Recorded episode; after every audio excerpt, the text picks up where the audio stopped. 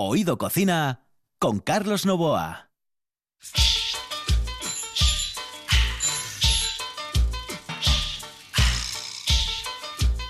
Saludos amigos, muy buenas noches. Esta es la sintonía de RPA y estamos en Oído Cocina. Kenneth, buenas noches, saludos cordiales, ¿cómo Buenas estamos? noches, buenas noches, Carlos, eh, buenas noches. Buenas noches a Le dije yo, sit down, sit down, no. Le dije sit, y dice, no, sit es a los perros y sit down a las personas. Sí, señor, ¿Eh? sí, señor. Ah. Eh, Y puedes decir, sit yourself down, que es muy amable, Sí. bien, o sit down. Sit down. Es un poco sit down, Es- pero es como, mm, decirlo más imperativo, ¿no? sit down, Mm, sit eh, down, Siéntate, sí. pero el perro, sit. Exactamente. está. Oye, mira, ¿sabes qué? Que vamos a irnos ahora con. eh, antes de entrar, ¿eh? Mm. Antes de entrar contigo, Sí. con Ignacio Álvarez Villar, el taxista cocinero. Ay, Nacho. Exactamente, Nacho. Ah, que lo tenemos ya al otro lado del hilo telefónico, el 78, number, eh, ¿cómo se dice 78? 78. 78. 78. Yo que ni puñetera idea del mundo de- del, de- del inglés. No, no, Eh, pero aquí estamos con clase de inglés casi, ¿no? Algún exactamente, exactamente, Perfecto. exactamente. sí, Para la buena gente, magnífico. Sí, señor. Eh, Nacho, buenas noches. Hola, buenas noches. Buenas Carlos, noches. ¿qué ¿Tú sabes algo de inglés o no? Yo poco, poco. Nah, chapurreas poco, ¿no? Lo, o, sea, que, lo que sabía se me fue olvidando. o sea, que cuando, cuando entra un inglés eh, lo tienes un poco difícil, Un complicado, poco ¿no? crudo, un poco crudo. Bueno. Bueno, al, final, al final me defiendo, ¿eh? Pero tengo un Ya. poco crudo. Y, y conmigo en tu taxi, Nacho, ningún problema, ¿verdad? Contigo ninguno, Kenneth. porque, porque además, como él habla también Muy español, bien, ¿eh? muy bien. ¿sabes, que Claro. fue, ¿sabes que fue el que enseñó a Michael Robinson? ¿Ah, sí? Sí, hablan sí, igual.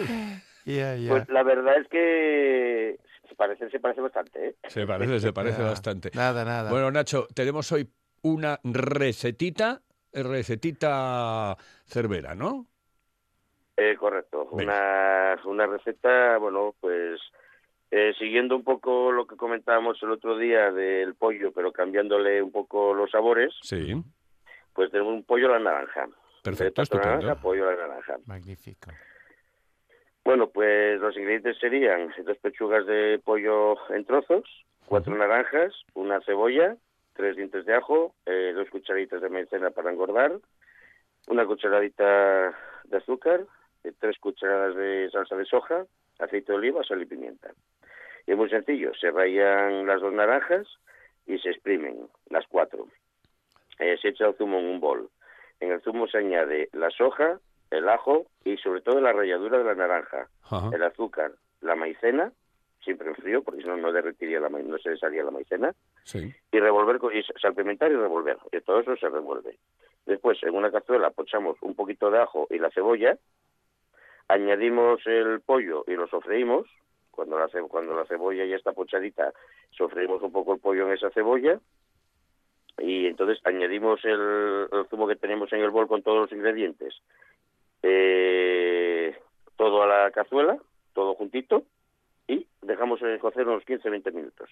Se, pues se comprueba el sal y receta hecha. Mm, bueno, pues está bastante... Muy bien, muy bien. es- Está muy bien, ¿no? No, y fenomenal, eh, Nacho, porque ahora en el programa estamos haciendo mucho de cítricos, que están muy bien ahora de calidad Sí. y de precio. Yo tengo sí. preparado una ensalada de naranja con cenorias, que es eh, que Ah. vienen de Marruecos, que dentro de un par de días voy, voy a ponerlo también. Así que Ah, muy bien. fenomenal esa receta tuya, como siempre, Pues Nacho, estaré al como tanto de ella. siempre. Pues, pues atento, Nacho, eh, porque ahora nos va a dar, eh, ya, ya vas a colgar evidentemente, pero ya te lo alerto que nos va a dar un chutney auténticamente de Guinness con queso cheddar inglés hecho en Ostras. Cantabria. ¿eh?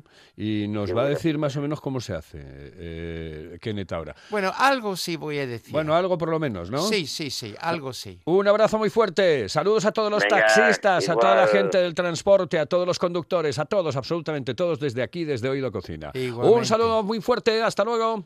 Hasta luego, Nacho, hasta luego. Ay, nos quedamos en el estudio. En el estudio. ¿Me vas a Pues- contar eso del, No, lo- del queso mm, cheddar? básicamente lo que estaba comentando a ti, porque ya, mm, ya hemos hablado de otra cosa para hoy, especialmente con esa lluvia está cayendo, Sí. pero ayer te mandé porque creo que te interesa ah, los chutneys, que la buena gente sabe que es como salsa agradulce y usamos los vinagres y el azúcar. Y em, ayer mm, ya me había pedido hacer algún chutney con cerveza. Sí. Y lo hago de vez en cuando, ¿bien? Y en este caso ah, es con Guinness. Y es un poco mm, complicado para hacerlo, pero quiero que la buena va- gente va preparando porque al principio de la semana que viene voy a hacer la receta entero cuando tenemos tiempo y hacerlo muy tranquilamente, ¿bien? Ajá. De verdad es magnífico, de verdad es magnífico. Y les van a gustarlo mucho. Pero hoy, con este buen tiempo, bueno, primero, si sigue lloviendo como está lloviendo ahora, eh, vamos a estar de setas dentro de poco, Carlos. Vale, Muy perfecto. poco vamos a estar de setas. Ah, Ya sabes, ¿eh? pues, pues, pues eh, Porque el invierno, el invierno hemos tenido todo el invierno cogiendo setas y de verdad, ah, semana que viene estoy seguro que vamos por las mochilas y vamos por los perichicos. Así que va también preparando a la buena gente de la noche que vamos a empezar tan pronto como salen las setas, vamos a hacer alguna Sí. receta y hablar un poco de ellos. Estupendo. Lo que me... Ay, tengo que, que decirte que mm, tuve entradas a invitados ayer en casa y los dos hijos que tienen 12, 14 años dicen, Kenneth, mm, sé que nuestros padres van a tomar un vino o queso. ¿Nos pueden preparar un bocadillo de plátano? Y yo ya estaba preparado porque son así. Cuando vienen a casa no tienen cara. ¿eh? Pueden prepararnos un bocadillo de plátano, los dos sonriendo. Venga, a la cocina. Abrir la botella de vino, el queso. Ah, después tenemos que hablar de quesos, ¿no? Sí. Em, y, y los padres ahí charlando. Y nada, fui preparando sus bocadillos. ¿Te gustaría cómo hago, hago yo la bocadillo de, de, de plátano? Sí, te va a gustar. Y la buena gente también. Perfecto para niños y hay una forma adulto, ¿ok? Cogemos para cada persona, cogemos un plátano maduro, ya maduro, bien, así. En un bol vamos a machacarlo, ¿vale? Así Sí. con una cuchara grande de leche entera, Sí. una cuchara de pequeño café de miel o azúcar. Bien, ellos querían miel, bien. Y el pan, pues se pueden hacer el pan de dos maneras. Se puede hacer la- en la tostadora. Si puedes, si tienes una de esas máquina- maquinitas de antes para hacer sándwiches, bocadillos en sí, la sí. máquina. Si no, pues dos trozos gruesos de pan, ¿vale? Se va machacando y mezclando todo esto muy fácilmente y se ponen en el pan, bien, y se comen así. Mejor con el sandwichero o no sé cómo se llamaba. Sandwichera. Sale magnífico, bien así. Y para los adultos, ellas tomaba dos, tomaba dos. Con un refresco 00 tomaba dos y esto. Estaba encantados en la cocina. Bien, para los adultos, yo normalmente le pongo una pizca o de nuez moscada o de pimienta morena recién, ah, pri- pimiento, Pimienta moreno- negra. negra, pimiento negro, sí, blanco, moreno, negro. Sí, negra, negra. Am, recién molido, Sí. le pongo también en el bocadillo, está magnífico. ¿Qué te parece? Oh, qué rico. Mm, Eso mm, sí. Exquisito. ya, ya, sí, ya, sí. ya. Son esas cositas que hacéis los eh, ingleses, ¿no? sí, raras a veces. Pero que, Hoy no vas a meter conmigo, buenas. ¿no? Hoy- no me voy hoy- a meter hoy vas a comportar bien no, conmigo. No, no, no, me voy a comportar perfectamente contigo. Por O sea, que favor, por puedes ir favor. adelante cuando quieras. Tengo una receta si hay tiempo. Sí, hay tiempo, hay Sí. tiempo. Pero ¿sabes qué? Quiero escuchar primero este consejo maravilloso Ah, bien, eh, en bien. el que tú eres uno de los protagonistas. ¿Ah, sí? El pichote. Hello, eh, señorita. ¿Sí? Excuse me. Eh, perdón. Dígame. ¿Me puedo decir, por favor, dónde puedo comer el mejor cachopo? ¿Es cachopo de Asturias? Es cachopo, claro, pero el mejor Ah. de Asturias, no. El mejor de España y, y, vamos, y del mundo entero. No. En Oviedo, en el Pichote Café de la Tierra, en la Plaza Gabino Díaz Merchán. Pero mejor llame para reservar, ¿eh? Apunte. 984 28 29 27. 984 28 29 27. Oído Cocina. Con Carlos Novoa.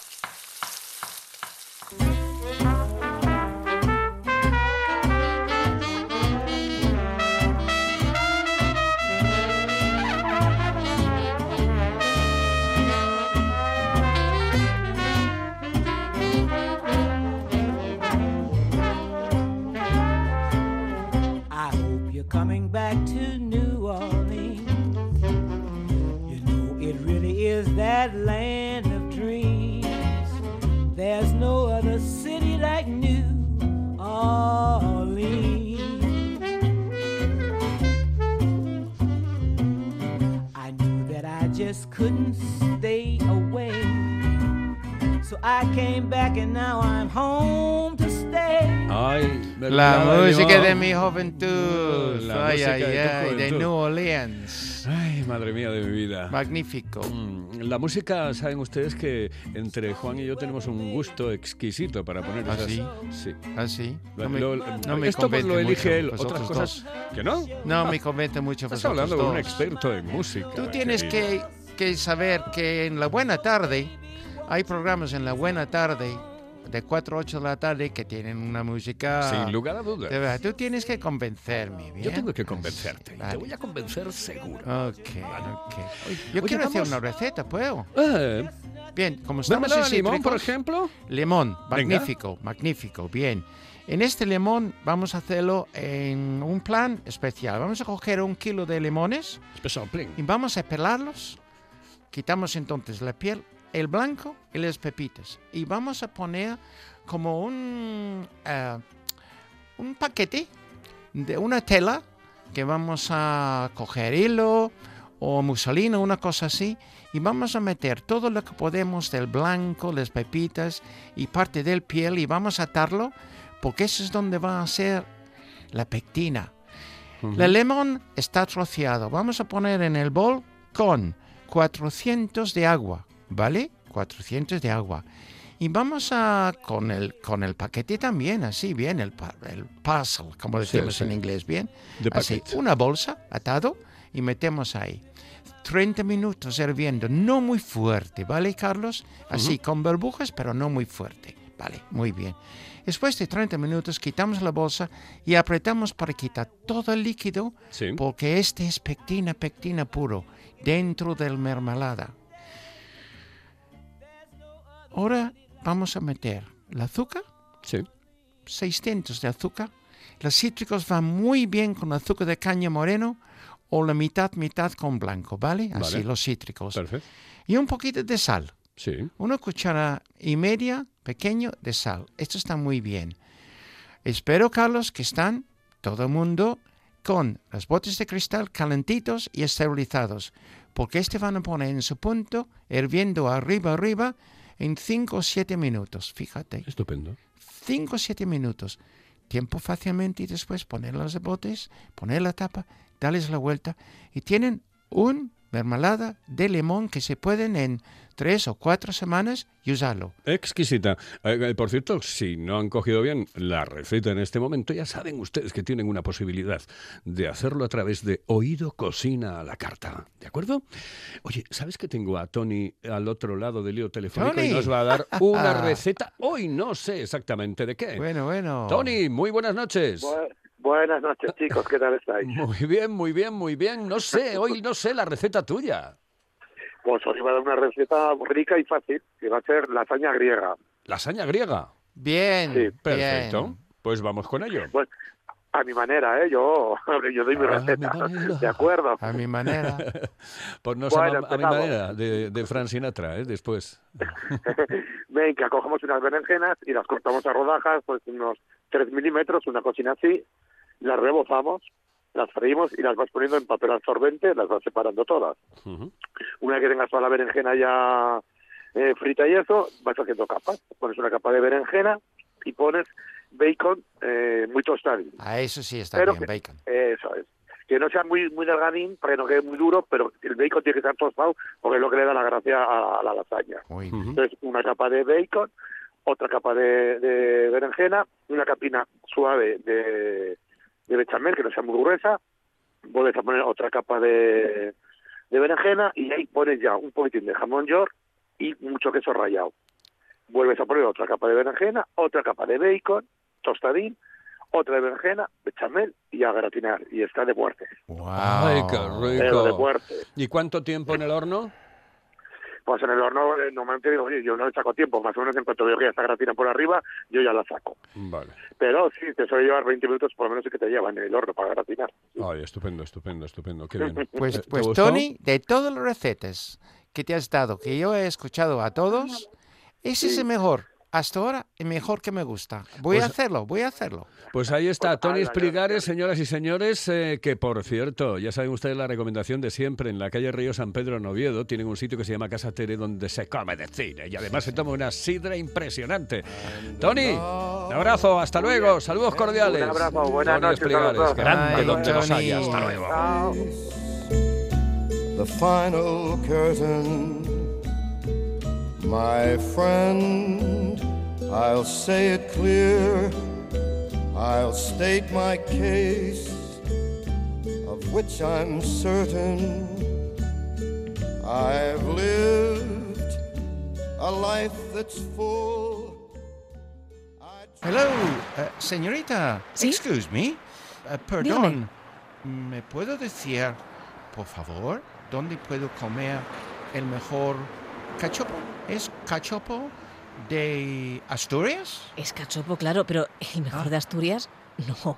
El mejor de España y, y, vamos, y del mundo entero. No. En Oviedo, en el Pichote Café de la Tierra, en la Plaza Gabino Díaz Merchán. Pero mejor llame para reservar, ¿eh? Apunte. 984 28 29 27. 984 28 29 27.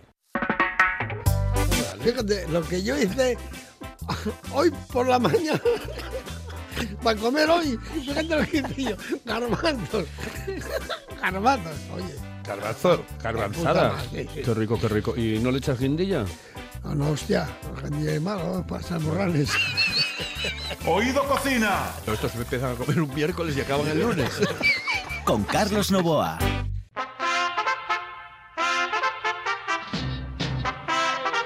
Ahí nos queda, sí señoras y señores, y les vamos a hablar de Sidra, de aquí al final del programa, con Hondo, con Hondo. El caballero escanciador. ¿Te gusta la música Hondo? Buenas noches. Sí, sí, Muy buenas noches, muy buenas Ah, noches. que sí, ¿eh? Carlos, muy Estas, buenas noches. el- la mitad de ellas eh, las eh, gestionamos eh, Juan Saiz y yo. Otras, eh, yo creo que ya vienen dadas de, ¿cómo se dice? De biblioteca, de librería. Bueno, eso sí, ¿no? Pero esta sí, estas, estas, esta, esta le gusta a Juan. Oye, vamos a hablar de sidra. Las preguntas, vamos a hacer las preguntas del mundo de la sidra. Con ya Hondo es un colaborador del programa, señoras y señores. O sea, Sí, señor, muchas gracias. eh, es como un colaborador ya del programa. Bueno, primera pregunta. ¿Qué diferencia hay? Porque claro, cuesta un poco más. Entre denominación y lo que podemos eh, denominar la normal. Hombre, así rápidamente, yo pienso que la, eh, la- No, no, rápidamente no. Tenemos por delante unos todo el 12 programa, minutos. La denominación surge como un reclamo a proteger lo que era las variedades de manzanas asturianas para que porque ya empezamos a buscar manzanas de fuera porque era mucho más barato. Fuera estamos hablando fuera de tanto de Asturias como de España. Iban a. Francia, a Polonia a buscar manzana. Entonces, claro, eso lo que estaba haciendo era eh, devaluar un poco lo nuestro. Y entonces, claro, se unieron la gente y mira, vamos a hacer aquí la denominación y proteger lo nuestro y fomentar tanto que se vuelvan a abrir los pomares que se estaban deteriorando y así subir también el producto autóctono nuestro. Entonces se sacó la, la SIDA denominación que es único y exclusivamente manzana asturiana, que son 72 variedades de manzana que se han elegido, antiguamente eran menos. Y eso seguro que con el tiempo se irán agregando más porque bueno, se están viendo que la manzana está recuperando la calidad que había perdido y que está interesante según la zona coger un tipo de manzana u otro. Y ahí podemos estar tranquilos de que eh, realmente es manzana asturiana. Efectivamente, porque a la hora de elaborarlo hay una organización que se encarga de precintarlo a la hora de la manzana, asegurarse que son las variedades de manzana dentro de los 72. Tú eliges, el llagarero elige los que tiene. Ujú. Voy a coger 5, voy a coger 10. Pues ahí llega alguien que lo confirma, que lo precinta y esto efectivamente es asturiana. Y a la hora de, también de embotellarlo, tienen que quitar ellos el precinto y seguir confirmando que es la misma para que la gente no haga la típica trampa. Bueno, tú que los llagareros, no sé, no creo yo que tampoco les interese No, para nada. engañar. el- No, es que imagínate tú que se descubre una historia de estas, Claro, lo mal que quedan por una tontería. Por una tontería, Por una exacto. tontería. Y la sida natural, que no, no es denominación, se permite que la manzana no sea asturiana, que pueda ser eh, fuera de Asturias, que fuera de España, y bueno, cada uno buscándose la vida, porque ahora mismo la demanda es muy grande y no hay manzana suficiente para, para poder eh, suministrar a, para que los asturianos puedan degustar la sidra todo el año, como, como se quiere que se haga. Entonces, bueno, nos obliga de alguna manera a buscar el producto fuera y al mismo tiempo están fomentando pomares, están abriendo pomares para que eso vaya en expansión, para que el día de mañana no tengamos que depender de los de fuera. Pregunta, eh, ¿qué es el palo, qué es el corcho? ¿Qué es el palo y qué es el palo, corcho? ¿qué es el palo, qué es el corcho? El palo Eh, ¿Por muy- qué se dice, ay, ese palo no me gusta o ese palo es malo? Eh, El, ¿qué- el palo tiene dos, dos connotaciones. Imagínate, dentro de, una, de un yagar, el palo puede ser el palo número 2 Vale. o número 7. Ujú. Efectivamente, eso significa que si hay, eh, en, una, en un tonel yo saqué uno, este es un palo, del tonel es un palo, el siguiente tonel es otro palo. Y también se llama palo cuando vamos a una vamos a una espicha grande o vamos a Festival de la Sidra y aparece, por ejemplo, eh, nombrando eh, Menéndez, Trabanco, Castañón, Peñón, pues eso también es un palo, Independientemente del número de botella que traiga. Perfecto. Porque de- definimos a Trabanco entero como un palo, Peñón entero como un palo, Menéndez entero como un palo. Entonces, Eh, ahí están las dos eh, formas de llamar el palo a la sidra. Eh, Lo digo para que lo sepa la gente, eh, porque claro, muchos están hablando del palo, etcétera, etcétera, y no saben si es que el, ¿qué palo. exactamente, exactamente. Oye, tiene que haber un máximo y un mínimo de graduación alcohólica o no. Efectivamente, sí, sí. La sidra a partir de 5,5 y hasta 6,5 es más o menos lo que ondula. Si está por abajo sería muchas veces porque no ha fermentado lo suficiente y esta sería la que se llama la sidra de espoleta, Hmm. que es una sidra que echa mucha espuma y está más bien dulce. Más que ácida, está un poco dulce porque no acabó la fermentación que tiene que dar ahí. Y luego la que ya pasa de ahí para arriba, de seis y medio, casi rozando los siete, ya es una sidra más bien fuerte porque ya se está, porque la sidra tiene un ciclo. Sale de lo dulce, pasa por medio y llega a ser vinagre. Entonces ya cuando ya se acerca muy a vinagre, que son mayormente las sidras de- que ya llevan un año, que siguen fermentando, fermentando, entonces eso, bueno, ya también se nota, ya pierde un poco la calidad y ya empieza a ser un poco fuerte a la hora de degustarlo. ¿La sidra dulce tiene cero alcohol? La sidra dulce, claro, tú cuando lo mayas, la manzana, es lo, es lo mismo que la manzana. Tú si comes una manzana no tiene alcohol. Igual que la sidra, yo lo piso, ese que nos suelta ahí, que es lo que se está haciendo en la Maguestu, este sidra dulce puede beberlo un niño, una- no hay problema. Los niños, los mayores, los viejos, no hay problema. El problema es cuando ya lleva, se mete en un sitio para que empiece a fermentar. Y fermenta eh, como base su propio dulce, lo que es el, las virutas, que la borra, la, la madre grande que tiene ahí, es lo, es lo que genera la fermentación para que la sidra se empiece a hacer. ¿Hay alguna razón por la que la botella sea verde? Eh, sí, es muy importante. Si es muy clara, es sobre la incidencia de los rayos UVA, para que no le pegue, si le pega el sol, esa oscuridad verde que tiene esa botella es verde por ese color por algún motivo. Porque si, si es un verde muy claro, muy claro, casi ya llegando al amarillo, eso eh, incide eh, a la hora de, de fermentar, porque la sidra no deja de fermentar, aunque esté embotellada. Y eso la el sol está pegando y esto incide en la calidad de la sidra.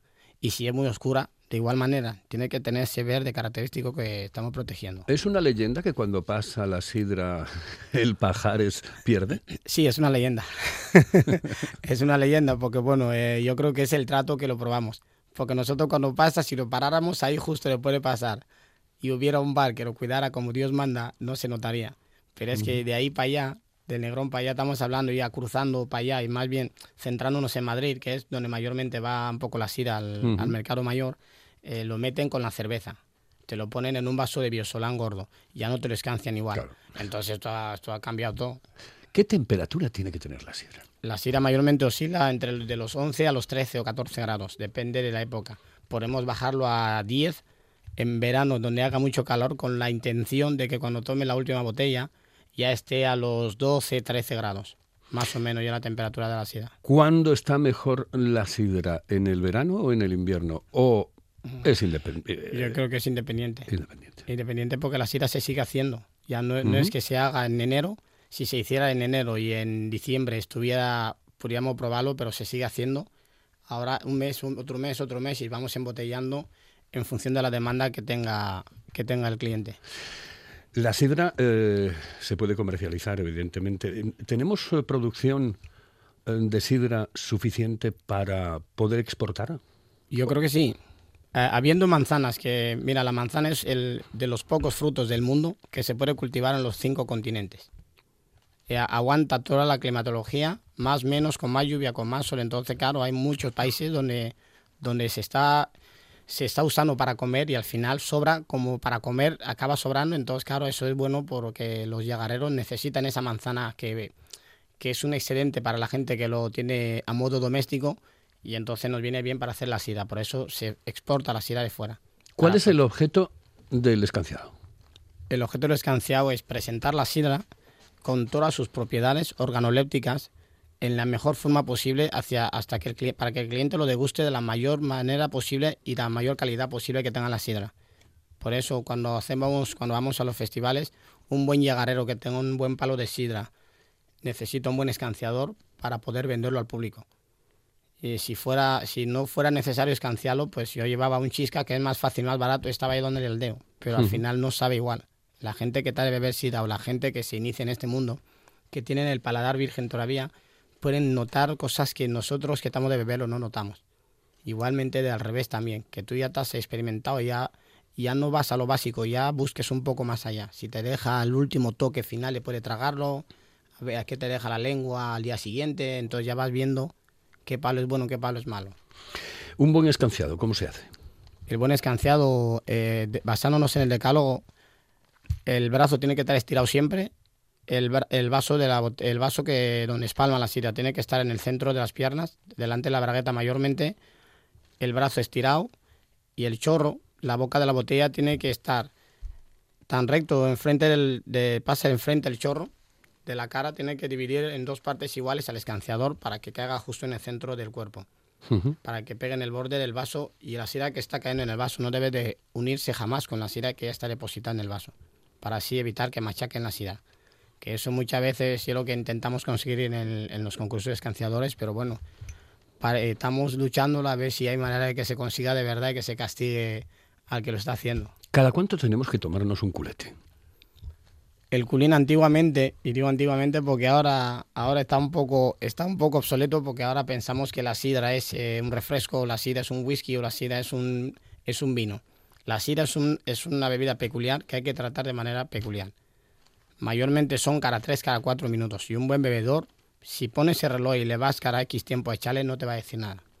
Y el que no lo bebe o lo bebe por compromiso o por esperar a que venga la mujer o que venga el paisano, pues al final eh, estamos un poco virtualizando el tema de la sida, pero bebedor de la sida, eh, como decimos, tú no puedes coger la sida cuando quieras y lo bebas. Entonces hay que marcar una pauta que son de 3 a 5 minutos como mucho y hay que echar ahí un culín al paisano porque, o la paisana, hay que beberlo porque, bueno, la juventud que ahora también parece ser que tenemos un mercado ahí de jóvenes que ahora se están tirando a la sida porque, bueno, entre otras cosas, eso es un bebida, una bebida súper sana, saludable, es un alimento y aparte que es barato.